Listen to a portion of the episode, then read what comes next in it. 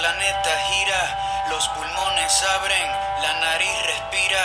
Escuchamos al mundo con todo su alboroto. Los párpados suben y los ojos tiran fotos.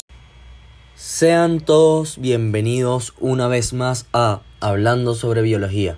Mi nombre es Gabriel Gómez y mi compañero Mario Barra y durante el capítulo de hoy vamos a estar hablando sobre la evolución de los seres humanos. Bueno, gracias a Gabriel por la introducción del día de hoy y bueno, yo voy a empezar hablando sobre los homininos. Son una subtribu de primates homínidos caracterizados por la postura erguida y la locomoción bípeda.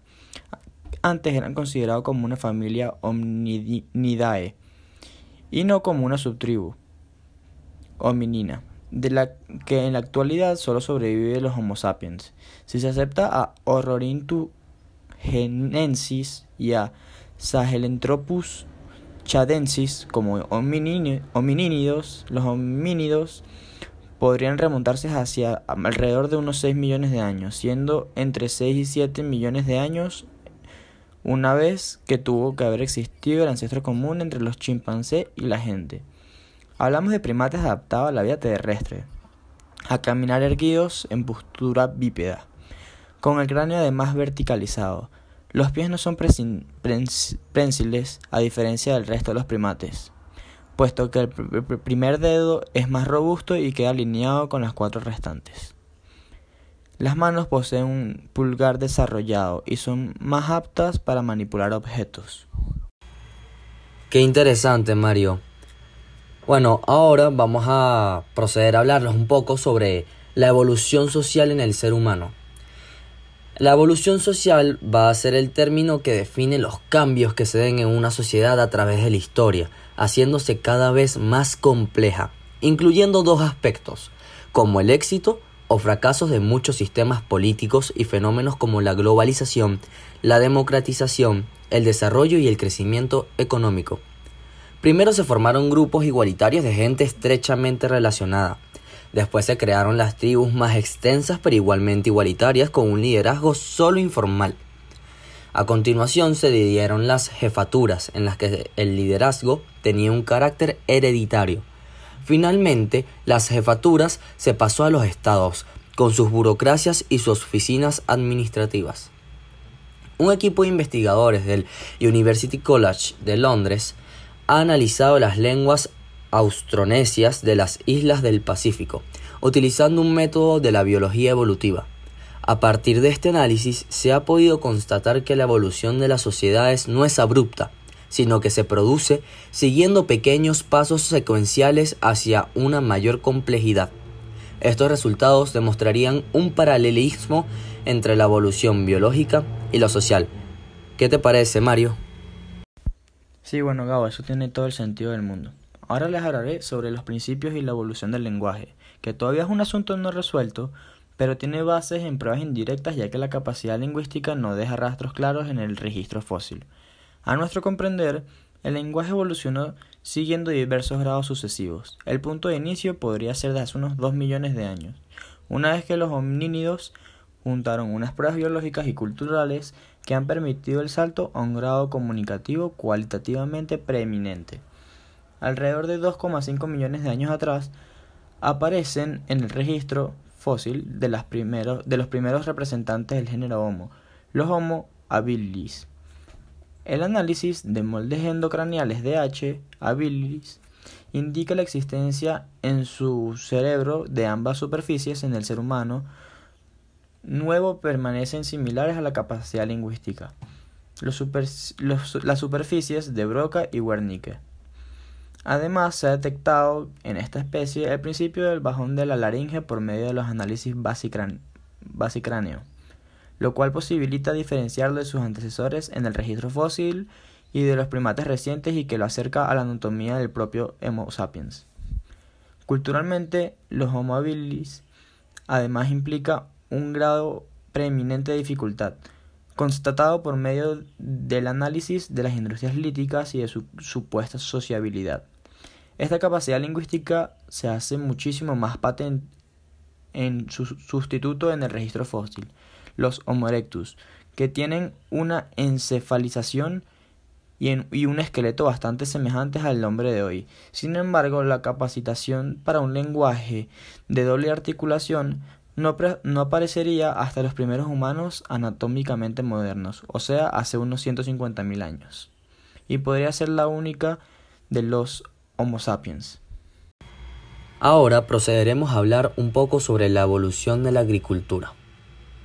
Esto se conoce como los momentos de cambios en las técnicas agrícolas que provocan gigantes aumentos de la producción. La última, vista por nosotros los seres humanos, es conocida como la Revolución Verde. Dicha revolución se refiere a una serie de indagaciones, desarrollos e iniciativas de transferencias de tecnología desde otros sectores de la industria, la cual comienza en los años 40, pero destacan en las décadas entre los 60 y los 80 del siglo XX incrementó la producción agrícola internacionalmente. Sin embargo, como todo cambio radical, la revolución verde produjo problemas. La pérdida de gran parte de la biodiversidad agrícola supuso una pérdida del número de explotaciones, afectando a pequeños y medianos productores que se desarraigan de sus tradiciones y sitios de origen. A pesar de los efectos indeseables que ya hemos destinado, la Revolución Verde supuso un cambio de paradigma en las prácticas agrícolas internacionalmente, y ha supuesto poder alimentar a millones de personas. Todas ellas con el objeto de satisfacer las necesidades de una población creciente, creciente y conseguirlo mediante una agricultura sostenible que esté basada en la productividad económica, el respeto por el medio ambiente y el equilibrio de agricultores y consumidores. Ahora les hablaremos sobre la evolución del sexo, que es un gran rompecabezas de la biología evolutiva actualizada. Varios conjuntos de organismos eucariotos, en particular la mayoría de los animales y las plantas, se reproducen sexualmente.